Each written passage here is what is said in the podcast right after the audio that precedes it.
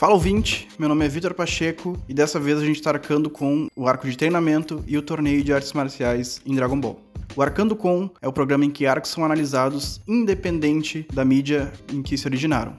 Dessa vez a gente vai continuar analisando um pouco o mangá de Dragon Ball. Acho que é importante frisar que eu tô lendo o mangá, então pode ter algumas coisas que apareçam no anime ou em alguma outra adaptação que não vão ser abordadas aqui. Não é porque eu não achei que seriam relevantes, é simplesmente porque eu não assisti o anime nesse momento para analisar, eu tô lendo o mangá.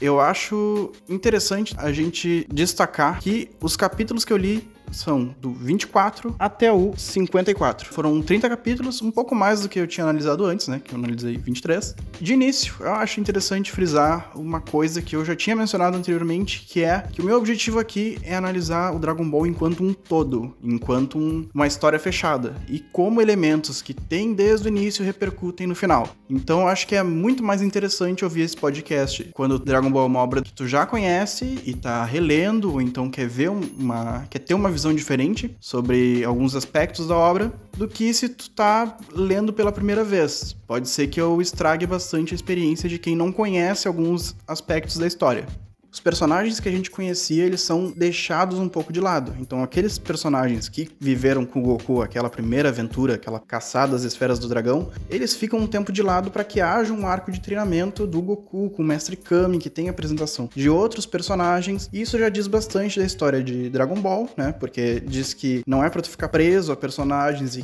que personagens de determinado arco podem não ser relevantes em alguma outra situação, e também já tira completamente essa carga de esferas do dragão e vai explorar outros elementos daquele mundo e que também continuam mantendo essa referência de China, esse aspecto todo mitológico, indo agora muito mais para esse aspecto de artes marciais, assim, explicitamente. A gente começa com o Goku chegando na casa do Mestre Kami e a gente vê já aquele monte de piadas, enfim, que eu já critiquei anteriormente, que eu acho que acabam limitando o acesso de Dragon Ball para crianças aqui no Ocidente, com o contexto que a gente tem hoje em dia, com as discussões que a gente tem hoje em dia, com as implicações que a gente imagine que isso podem causar, são problemáticas, não tem o que discutir. Só que com o tempo, esse estereótipo do Mestre Kami ele vai sendo modificado, ele vai sendo trabalhado nesse arco. Eu acho que o Mestre Kami acaba sendo um dos personagens mais interessantes nesse arco. Por isso que eu digo que diferente do Long, que é um personagem que seria descartável, que nem precisaria andar com um grupo, Mestre Kami é interessante. Mestre Kami é, é um, uma figura que deve ser mantida, principalmente porque aqui, logo nesse início, a gente tem o auge dele.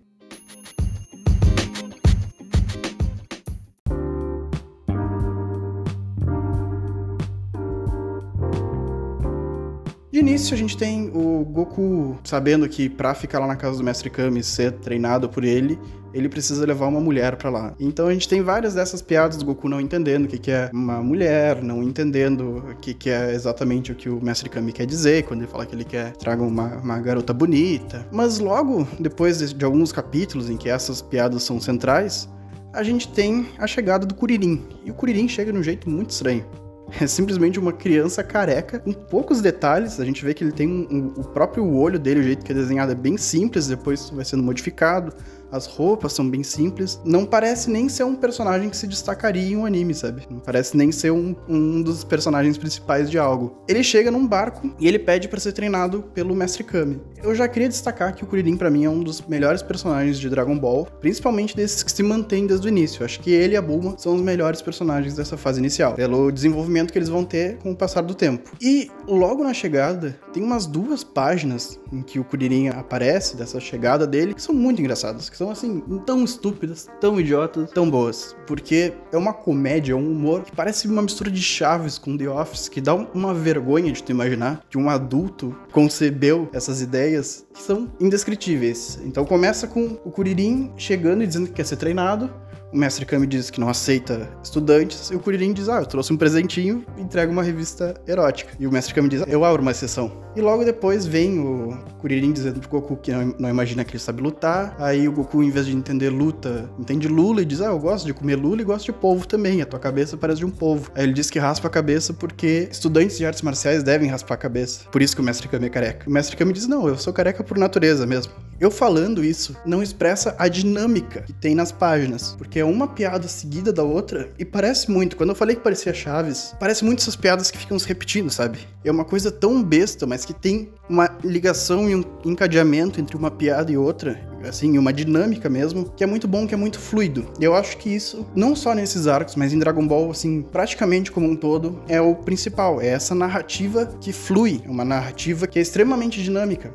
É isso que eu acho que muitas vezes não consegue se reproduzir no anime, por exemplo. Porque no anime é até conhecido essa demora que tem na ação, essa demora que tem no desenrolar das coisas, né? Ficar muito tempo parado, muita cena contemplativa, muita cena de alguém conversando entre uma luta e, e outra. E o mangá é extremamente dinâmico, assim, é, é, muito ágil, é muito rápido. Eu demorei um pouco para ler esses três volumes, são dois volumes e meio que eu li, mas daria para ler em um dia tranquilamente. Eu demorei um pouco mais porque eu tinha que fazer anotações, eu retomava algumas coisas antes. Então, logo depois do Kuririn ser adicionado essa dinâmica de mestre e alunos, o mestre Kami continua então com essa, esse objetivo, que é eu só vou treinar vocês se vocês me trouxerem uma garota bonita. As duas crianças vão atrás dessa garota bonita e eles encontram a Lante. A Lante é uma personagem que eu acho interessante destacar aqui porque tem alguns elementos, alguns personagens me remetem diretamente a essa fase do Goku criança, a essa fase clássica do Dragon Ball. A Lante é uma dessas personagens. E o motivo por ela ser uma dessas personagens é simplesmente porque ela deixa de aparecer na fase que é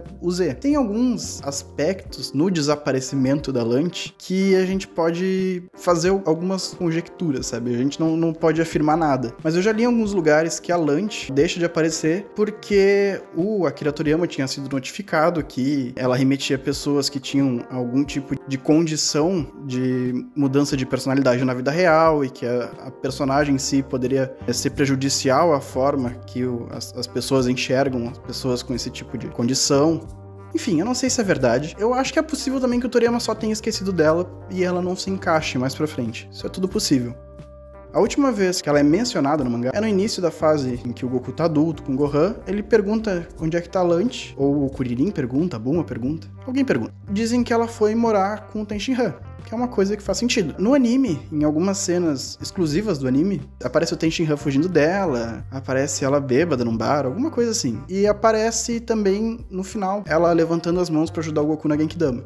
Eu não gosto dessas cenas exclusivas do anime. Eu, eu prefiro que ela esteja morando com Tenshin Han até hoje do que eu acreditar que ela foi uma personagem abandonada e esquecida por todo mundo.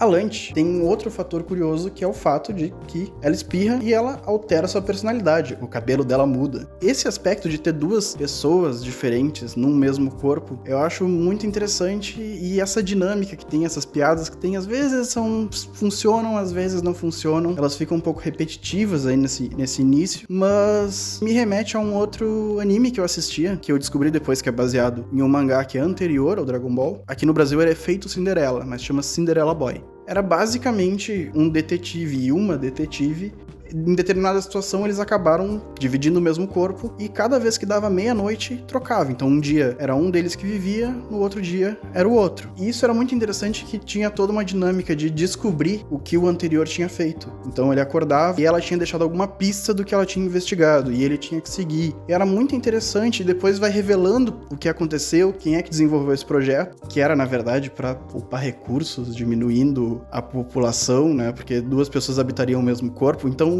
é, é Thanos antes de Thanos, isso aí. E me remete muito a isso, era uma coisa que eu achava interessante, uma coisa que tem um pouco também na Lunch. E outra coisa nela que eu acho interessante de destacar é que com o tempo, a Lante que importa, a figura que importa nela, vai mudando. Então agora de início, a Lante que se dá bem com os outros personagens é de cabelo azul. Ela tem toda uma dinâmica, ela é muito doce. Tem o contrário dela, que é a Lante loira, que é uma bandida, uma assaltante, e as cenas são só simplesmente dela atirando nos outros. Com o tempo, essa Lante vai sendo desconstruída. Essa Lante loira, ela vai ficando mais próxima dos outros personagens, ela se apaixona pelo Tenshinhan, e ela acaba se mostrando uma figura, desde o início ela é, né, muito mais interessante que essa outra menina doce que tem. Eu não acho triste que a Lanche deixe de aparecer, eu acho que ela cumpre o papel dela e ela não precisa mais seguir adiante. Podia acontecer isso com outros personagens, inclusive. Tem alguns momentos que são bem, bem destacáveis, assim, nesse início da lunch. O primeiro deles é que o mestre Kami diz para ela que eles vão treinar juntos, todos eles, e ele acaba dando uma lingerie para ela, né? Inclusive, ela vai se trocar na frente deles e o Kuririn diz, ah, você vai se trocar na nossa frente. E ela diz, ah, tá, melhor eu, eu ir lá para dentro pra me trocar mesmo. E o mestre Kami diz, olha, mais uma dessas eu não te treino. E quando ela volta, ela tá vestindo essa lingerie e diz, nossa, que uniforme estranho, né?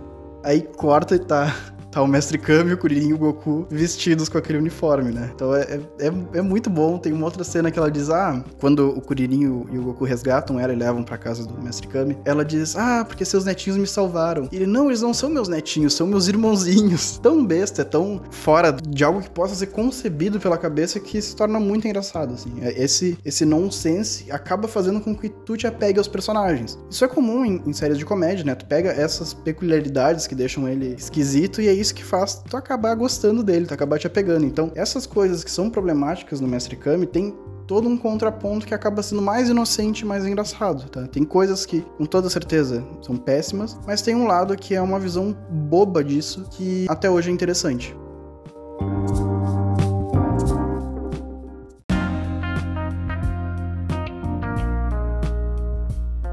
Só que tem um problema no próprio Mestre Kami, que é enquanto tu tá lendo esse mangá, tu tem muita impressão de que ele não vai realmente treinar e ter uma dinâmica boa. Assim, depois que eu li, eu tô para dizer que Mestre Kami é um muito mais mestre do que qualquer outro mestre que eu já vi em qualquer outro mangá. Acho que a que chega mais próximo a isso é a Genkai no Yu Yu Hakusho. Por que eu tô afirmando isso? Porque normalmente quando a gente vai ter esses arcos de treinamento em um mangá, o que a gente tem é o mestre ensinando alguma técnica o Naruto, ele tem que aprender a girar o chakra dele para fazer o Rasengan. No Boku no Hero também tem. O Deku, ele tem que aprender a controlar melhor o poder dele. Aqui é uma coisa muito mais Karate Kid do que qualquer outra, outro elemento. E também tem muito uma questão moral e uma questão intelectual envolvida. Mas isso é algo à parte. Porque nesse arco de treinamento a gente acaba vendo o Goku e o Kuririn se aproximarem muito também. Porque de início o Kuririn é uma pessoa que é muito maldosa, né? Que é uma pessoa que é egoísta, ele trapaceia naquele desafio da pedra, em que eles têm que encontrar uma pedra. E durante esse treinamento a gente vai vendo lentamente ele se aproximando, lentamente ele se tornando muito amigos, e essa amizade é uma coisa que vai se manter, tanto que as mortes do Kuririn são uma coisa muito importante que, enfim, quando ele começar a morrer eu vou começar a, a falar sobre isso mas a gente vê eles se tornando amigos a gente vê eles progredindo sem nem perceberem. Então, conforme eles vão ficando mais fortes e eles nem percebem, eles estão se tornando mais amigos e não percebem também. Nesse arco a gente tem é, um trabalho infantil, não tem como dizer que não é, porque o mestre Kami chega e manda eles entregarem leite, manda eles ararem a terra, joga abelha para eles, é, manda eles ajudarem na obra que tá tendo. E tudo isso sem receber. Eles ajudam os outros e é só isso aí mesmo. De resto, eles vivem com o básico. Eles comem, eles têm horário para ler. Isso é uma coisa que eu acho interessante. Ele diz: olha, é, vocês têm que manter a mente de vocês saudável, então vocês têm que ler. Eu acho que todos esses aspectos de trabalho duro, assim, de realmente treinar o corpo, deixar o corpo de vocês mais forte com coisas comuns, vocês treinarem a mente, vocês terem um tempo para descansar, vocês se alimentarem bem, tudo isso tem muito mais a ver com artes marciais e com essa ideia e essa filosofia de artes marciais do que qualquer outro mangá ou anime que eu tenha visto.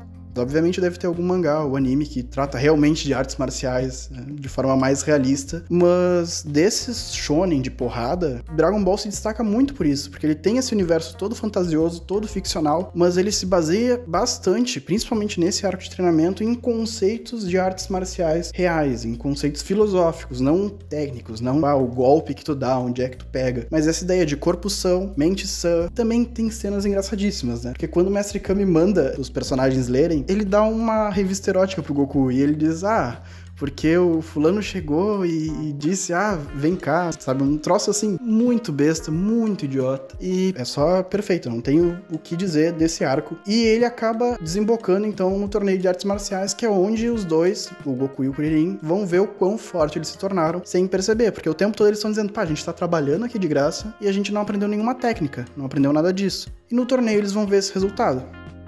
Torneio de artes marciais é algo assim à parte e a gente poderia até considerar que são dois arcos diferentes, o arco do treinamento e do torneio. Eu vou explicar agora por que, que eu não considerei. E o fato de eu não ter considerado tem completamente a ver com aquilo que eu tinha falado sobre artes marciais e sobre o desenvolvimento do personagem do Mestre Kami.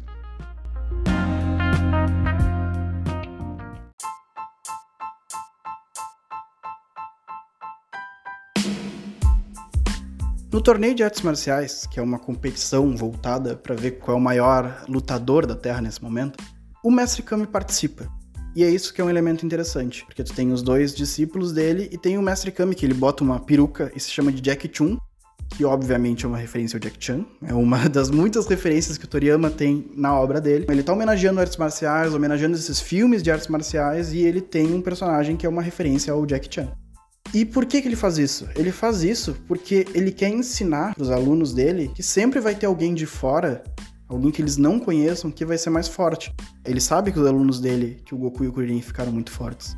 Ele acha que é um problema que eles sejam considerados o maior lutador do mundo nessa idade, tendo 12, 13 anos. Ele acha que isso pode comprometer o desenvolvimento deles mais para frente enquanto pessoas, enquanto lutadores. Visto isso, ele decide que ele vai ganhar dos dois alunos para mostrar, ó, sempre pode ter alguém que vocês não conheçam que vai ser mais forte que vocês. Isso faz com que o torneio de artes marciais esteja dentro do treinamento deles. Ele é parte do treinamento. Eles descobrirem tudo isso aí, descobrirem a própria força e ao mesmo tempo terem essa lição de humildade, digamos assim, é tudo parte dessa filosofia de artes marciais. E é tudo parte dessa visão do mestre Kami enquanto mestre, que é uma desconstrução daquele cara que era completamente tarado e não se importava com mais nada e tal. E agora falando do torneio em si, o torneio de artes marciais é muito peculiar. Por quê? porque não parece que, de forma geral, as pessoas têm uma boa visão dele. Esse arco de torneio é uma coisa comum de shonen, e é uma coisa que é um clichê que muitas vezes é ruim, é meio luta atrás de luta atrás de luta, não tem coisas muito interessantes se desenvolvendo, é só simplesmente ver quem vai ganhar, e muitas dessas lutas seriam descartáveis.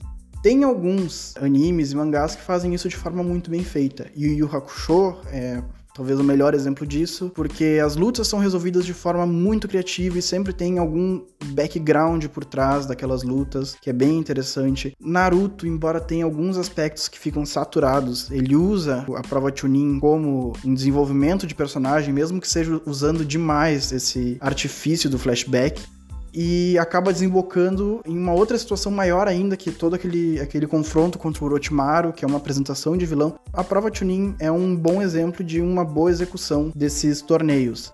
No caso do Dragon Ball, desse primeiro torneio de artes marciais, tem muito mais uma cara de apresentação. Tem uma cara de primeiro Mortal Kombat, sabe? De, de, Super Nintendo. Que tem poucos lutadores e é uma dinâmica bem básica. Então tem algumas coisas a se destacar no torneio de artes marciais, mas o que eu posso dizer é que, de forma geral, ele não compromete. De forma geral, ele é bem ágil, como eu já tinha falado anteriormente que o Dragon Ball costuma ser. Apresenta algumas coisas interessantes e retoma os personagens lá do início. Então, quando eles vão pro torneio de artes marciais, eles descobrem que o Yantia vai participar. Eles reencontram a Bulma, reencontram o Pual, reencontram o Long. Pro próprio leitor tem um pouco essa cara de reencontrar velhos amigos, reencontrar personagens, juntar os arcos, aquele primeiro arco das esferas com esse do torneio. E o torneio de artes marciais em Dragon Ball acaba sendo tipo o churrasco. Quando eles não se veem por muito tempo, eles dizem: ah, vamos se juntar e vamos fazer um torneio de artes marciais. Em vez de fazer um churrasco, em vez de fazer uma janta. É uma dinâmica interessante para aquele grupo, uma dinâmica que eles gostam de fazer quando não se veem por muito tempo. Nessa fase clássica do Dragon Ball, acaba havendo uma fórmula que é repetida e que é executada de formas diferentes, que é tem um arco envolvendo as esferas e um arco envolvendo um torneio de artes marciais. Depois um arco envolvendo as esferas, um arco do torneio de artes marciais. Isso acontece três vezes: esfera, torneio, esfera, torneio, esfera, torneio. E eu não acho ruim exatamente por ter essas diferenças e parecer ainda toda essa fase clássica como uma apresentação de mundo. Mas com toda certeza pode ser visto como um defeito. E eu acho que para a proposta de Dragon Ball não é algo que compromete, não é algo ruim. E outra coisa que eu quero destacar é são as capas dos volumes, do volume 4 e 5 principalmente, porque não tem nada a ver com um torneio, não tem nada a ver com treinamento. É como eu falei antes, o Toriyama gosta muito de desenhar veículos. Como os veículos deixam de ser parte relevante para esse período da história, ele começa a botar nas capas. Isso é uma coisa que vai se repetir muito. Então, muitas vezes a gente vai ter um arco envolvendo o Freeza ou qualquer coisa assim, e na capa vai ter o Goku andando de Jeep. E isso é uma coisa maravilhosa, isso é uma coisa muito boa. Inclusive, a lombada dessa edição que está saindo atualmente é uma corrida de Fórmula 1 com os personagens. Eu acho que isso tem muito mais a ver com o tipo de coisa que o Toriyama gosta de desenhar e dessa liberdade que ele sentia que tinha, né, para fazer uma capa que não tem nada a ver com nada e é só algo que ele gosta visualmente. E ele é muito fã de Fórmula 1, tem foto dele com o Ayrton Senna, se vocês procurarem na internet. Enfim, isso foi só um off-topic, nada a ver. O torneio começa e as chaves são colocadas e eu acho que cabe só alguns poucos destaques para essas lutas no torneio, principalmente envolvendo dois personagens de fora.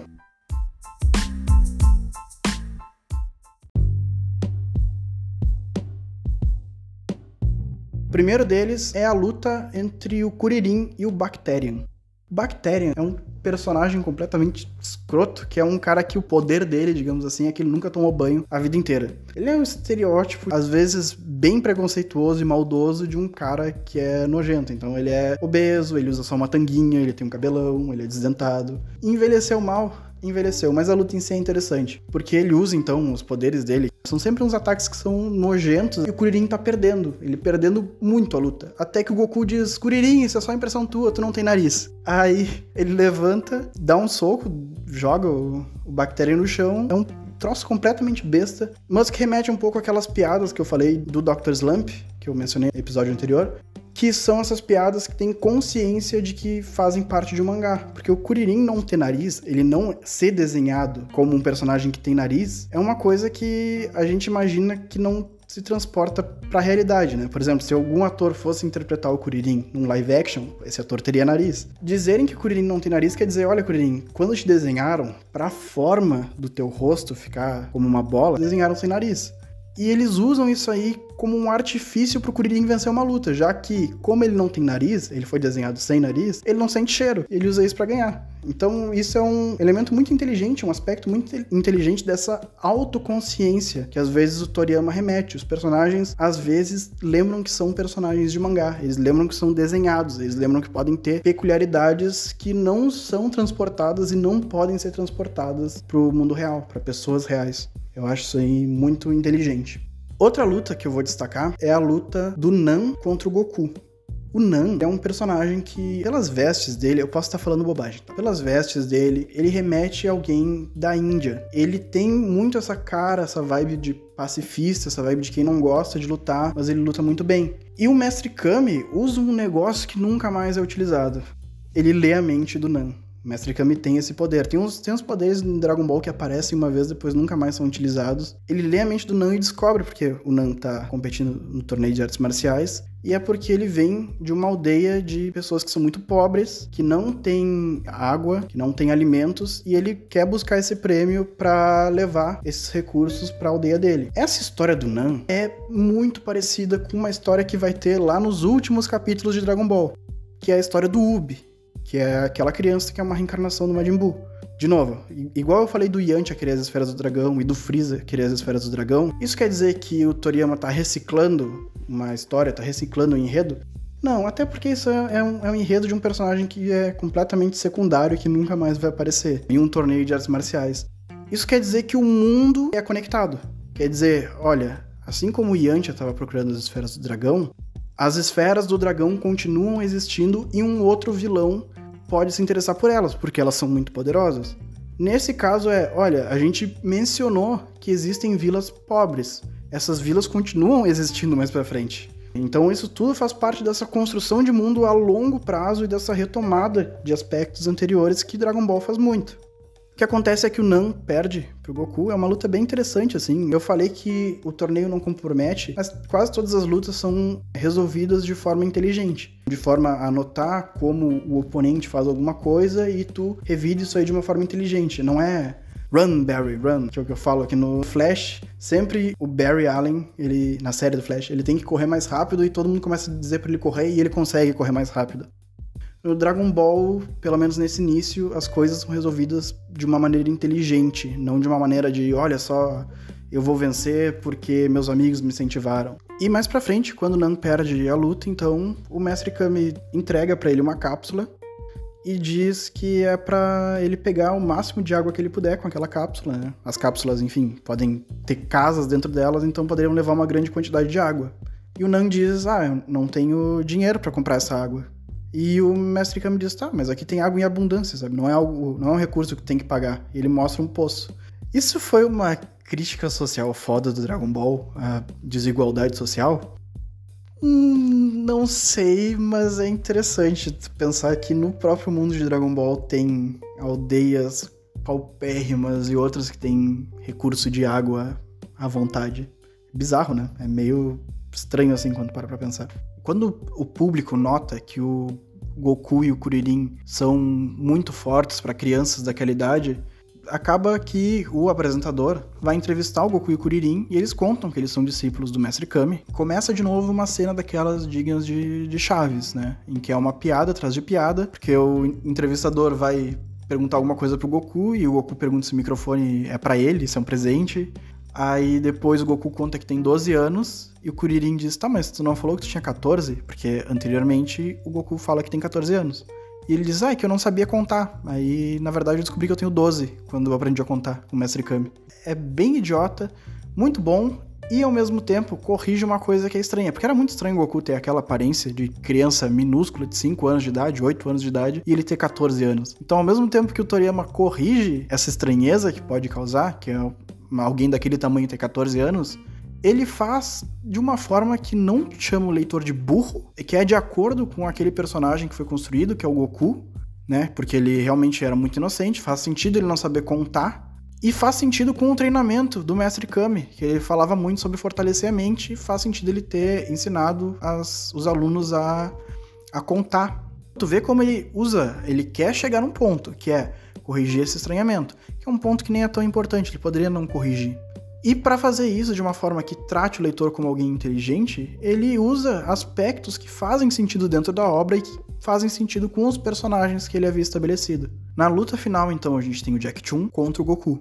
E o Goku acaba se transformando em macaco gigante, que é uma retomada de um outro aspecto anterior. Só que dessa vez, antes que alguém conseguisse cortar o rabo do Goku, o Mestre Kami destrói a lua. É isso, ele dá um Kamehameha e a lua é destruída. Eu acho isso, eu acho isso demais, na verdade, porque mostra o quanto a física dentro dessa história não é tão importante, porque alguém pode destruir a lua e tudo fica de boa. E eu acho interessante também para falar um pouco do nível de poder, porque uma das críticas que fazem muito é: ah, na época do Dragon Ball clássico era tudo mais pé no chão, e mais pra frente as pessoas destroem planetas e tal. Então, logo no início, volume 5, Mestre Kami, que é um dos personagens mais fracos, assim, entre os, os heróis, né, que logo ele é superado por praticamente todo mundo, ele destrói a lua. E isso não é nada demais, assim. Todo mundo fica impressionado, acha ele muito forte. Só que se tu considerar que todo mundo supera ele com o tempo e que o próprio Goku quase ganha dele, o Goku tá, assim, praticamente no mesmo nível que ele, isso mostra que esse exagero sempre teve presente. Eu não me importo tanto com isso, para te falar a verdade, sabe? Eu não me importo tanto com nível de poder. As pessoas, às vezes, eu acho que dão muito mais importância a isso do que deveriam. Tá? Eu vejo muita gente dizer, ah, não faz sentido, principalmente com comics. Eu vejo muita gente criticar o Batman do Tom King, por exemplo, que é um run que eu gosto muito do personagem, que eu acho muito, muito, muito bom. Vejo as pessoas criticarem, tipo, ah, ele derrotou o Solomon Grundy, ele derrotou o Exterminador. Foda-se, sabe? Eu não acho que isso é importante. O importante nesse Tom King é ele desconstruir o personagem e fazer questionamentos sobre se ele consegue ser feliz e ser o Batman ao mesmo tempo, por que, que ele é aquilo, ele aceitar que ele é suicida, ele perceber que que une ele a Mulher Gato. Eu entendo quem se importa muito com isso. E eu acho que Dragon Ball trata esses aspectos muito bem mas eu não me importo tanto. Eu não me importo tanto com luta, para falar a verdade, mesmo sendo um shonen de porrada. A luta entre os dois é bem interessante. Tem de novo uns poderes que o, que o Mestre Kami usa e que nunca mais são utilizados. Ele hipnotiza o Goku e faz ele dormir. Aí, quando a contagem tá quase acabando, a Buma grita: Goku, a comida tá na mesa! E o Goku acorda. É, é, bem interessante, é bem legal. De forma geral, o que eu posso dizer é que o torneio de artes marciais não compromete é legal, mas o melhor de tudo é que ele faz parte de todo esse arco de treinamento e desenvolvimento do Goku e do Kuririn. Quando o torneio acaba e o Jack Chun ganha, eles vão lá, comem, o Goku come todo o dinheiro que o Mestre Kami ganhou de prêmio, né, para pagar. O Mestre Kami disse que vai pagar uma janta e o Goku come por umas 30, 50 pessoas. Logo depois disso, o Goku diz que ele quer encontrar a esfera que era do avô dele, a de quatro estrelas. Ele pega o radar do dragão e some. Ele deixa todos os outros personagens e vai viver outras aventuras. De novo, isso é uma coisa que já aconteceu. Quando ele resolveu aquele arco das esferas, ele deixou os personagens daquele arco e foi para um outro lugar. Agora acontece a mesma coisa. É interessante que continua essa construção de aventuras do Goku nesse mundo e vai retomar as esferas do dragão.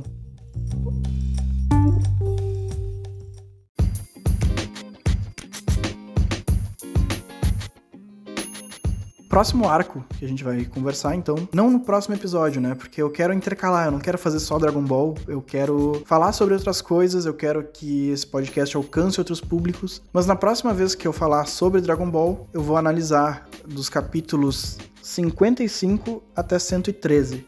Nesses capítulos são apresentados outros personagens que são característicos dessa fase clássica. Assim como a Lante, eles não aparecem depois, se aparecem é só em um quadro ou outro. Então tem o Android número 8, tem o UPA, tem a Red Ribbon, que tem alguns vilões que ficam marcados para sempre, como o General Blue e o tal Pai Pai, que é ridículo, que é maravilhoso e ridículo. E todos esses elementos, eles se relacionam bastante com a saga dos androides e a saga do céu, que é bem mais para frente, vendo como esses arcos se entrelaçam o que eu vou abordar é toda essa saga do Goku até ele realizar um novo pedido com as esferas do dragão após elas serem encontradas. Me sigam nas redes sociais, SPSVictor. Se vocês tiverem qualquer questão ou qualquer apontamento a fazer sobre o episódio de hoje ou o anterior, vocês podem me mandar por direct no Twitter ou no Instagram, ou então com a hashtag ArcandoCom. Beijo!